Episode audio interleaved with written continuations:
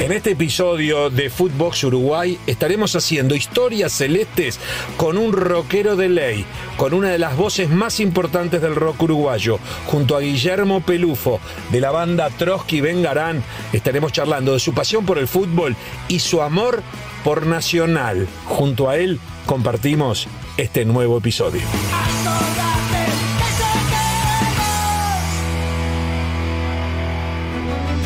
Footbox Uruguay presenta Historias Celestes con Sergio Gorsi, un podcast exclusivo de Footbox.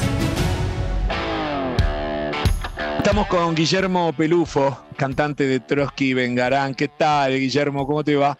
Muy bien, muy bien. Muchas gracias por la invitación.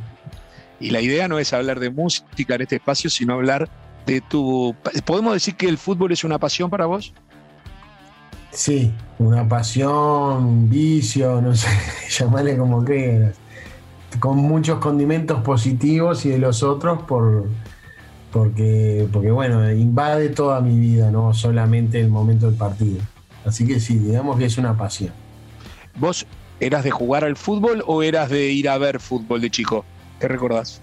No, no, bueno, yo tuve una infancia como la de muchas, muchos montevideanos, que es además de de jugar al fútbol, a la pelota en la puerta de casa, hicieron un cuadro de fútbol, este, tratar de jugar a la pelota, no, no, no, nunca fui muy destacado eh, en los deportes, pero sí los practiqué todos, todo lo que pude, este, hasta que, bueno, después con, los estudios y eso tenés que elegir mejor los tiempos y bueno, este, empecé a trabajar muy temprano, le había mucha actividad deportiva, pero no, yo jugaba a la pelota y bueno, eh, ¿Ibas al estadio de chico? ¿Quién te llevaba? ¿O ibas solo? ¿Llegaste? ¿Cómo fue? ¿A qué edad empezaste? Yo soy, yo eh, de chico vivía ahí en, en, Villa Dolores, entonces este, concurría al, estadio, me, llevaba mi padre, ya de muy chiquito, de una edad que yo ni recuerdo, pero me, usaban hasta de mascotita, así, ¿viste? cuando una barra de amigos uno lleva al hijo y dice, vos traerlo el partido que viene, que ahí nos perdimos. Bueno, yo fui mascotita de la barra de amigo de mi viejo en toda la campaña nacional del,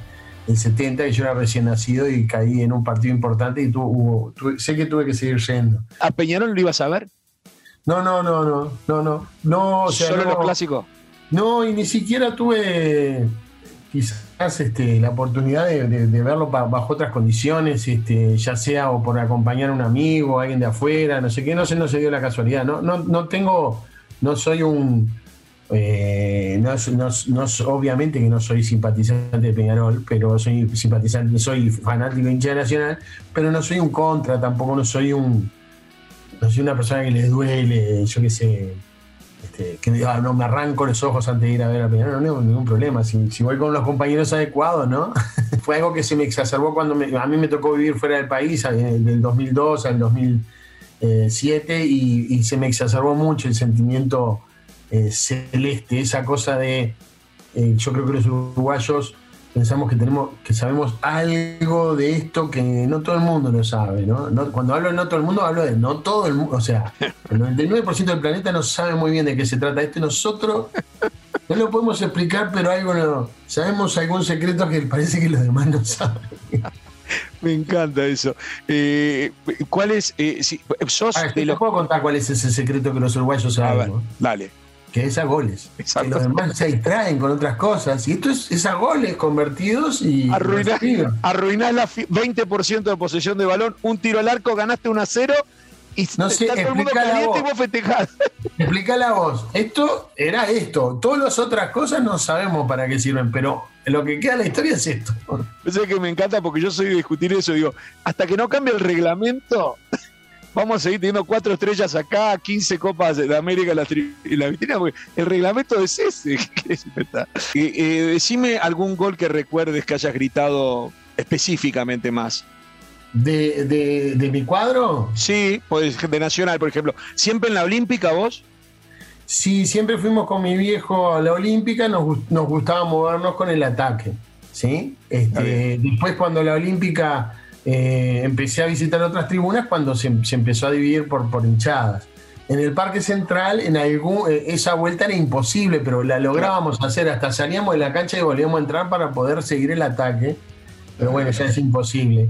este, no, porque nos gustaba mucho concentrarnos en el partido, esa es la verdad, y estar cerca, ver bien cómo estaba parada la cosa, esa cuestión de que te van enseñando mi viejo y mi tío Nano, me, te enseñaban a ver, ya de chiquito a ver la globalidad del partido, o sea, si bien lo importante es cuando entra la pelota, el gol empieza de varios lugares de la cancha y, hay que estar muy atento a todo en la cancha, y me, me cuesta mucho verlo por la tele me, cuesta mucho apreciarlo por la tele, me gusta estar ahí. ¿Y el gol de Victorino estabas? Planta Morales, jugó para Moreira, Rosa de fondo, tira el centro. ¡Victorino! ¡Gol!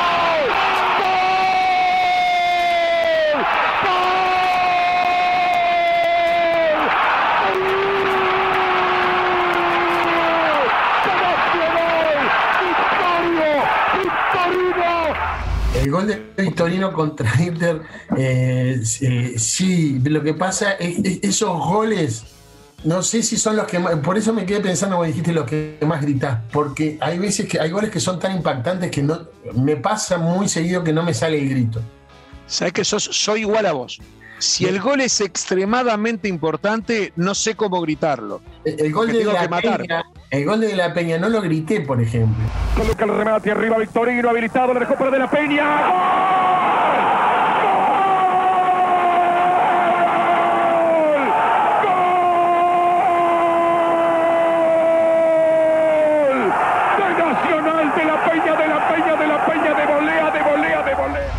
¿El chino fue de, los mejores jugadores que viste? El chino me volvió loco. Lo que pasa es que a mí el chino me enamoró ya en su primera época. No podía creer cuando decían que venía para Nacional, porque yo lo había visto en el parque un día que nos pintó la cara, creo que nos metió dos o tres goles y se fue expulsado. Yo no lo podía creer. Era como, este, te decían, ojo, eh, Danubio juega el chino Recobo. Entró al Parque Central, una cara de nada, tenía el pelo rarísimo culón, la camiseta quedaba grande y nos pintó la cara. Yo no, estaba en todos lados, metía goles de todos lados. Cuando vine para Nacional no lo podía creer y disfruté muchísimo, disfruté muchísimo. Cuando me vi lo que hizo contra Wander, yo no lo podía creer, era como, este, te decían, ojo, eh, Danubio juega el chino Recobo, entró al Parque Central, una cara de nada, tenía el pelo rarísimo, culón, la camiseta quedaba grande y nos pintó la cara. Yo estaba en todos lados, metía goles de todos lados. Cuando vine para Nacional no lo podía creer y disfruté muchísimo, disfruté muchísimo. Cuando me vi lo que hizo contra Wander, este, no, yo no lo podía creer. ¿Viste cuando mirás a los demás? estamos viendo todos lo mismo, ¿no? Todos vimos que la agarró. Y claro, bueno, no fue para tanto. Siempre hay alguien que dice que no es para tanto. Este, después, cuando volvió, me puse muy, muy contento, sobre todo porque había amenazado que capaz que, que terminaba jugando con el Tony Pacheco. Este, me, me dio mucha alegría. Fui, a ver cuando volví al chino, me senté a esperar que pusieran al chino, íbamos perdiendo contra defensor, entró y a los 10 minutos la clavó de 40 metros contra el palo. Y mi amor renació así en un instante, es una cosa impresionante. Fue la primera vez que empecé a seguir la carrera de un jugador en el exterior. ¿Qué gol grité? Por ejemplo, el gol que hizo cuando pone la pelota de tiro libre, se la saca a Ronaldo, al Ronaldo, Ronaldo. Al gordo. claro, la pone y le grito a mi señora, vení que el chino va a meter un gol. Parte la rincorsa di Recoba, il suo tiro, ed è il gol il 2-1, ed è il gol il 2-1, magia di Recoba, che gol signori, che ragnatela tolta, il delirio dei 60.000 del Meazza, 2-1, doppietta di Recoba. Contame una anécdota y para ya ir cerrando.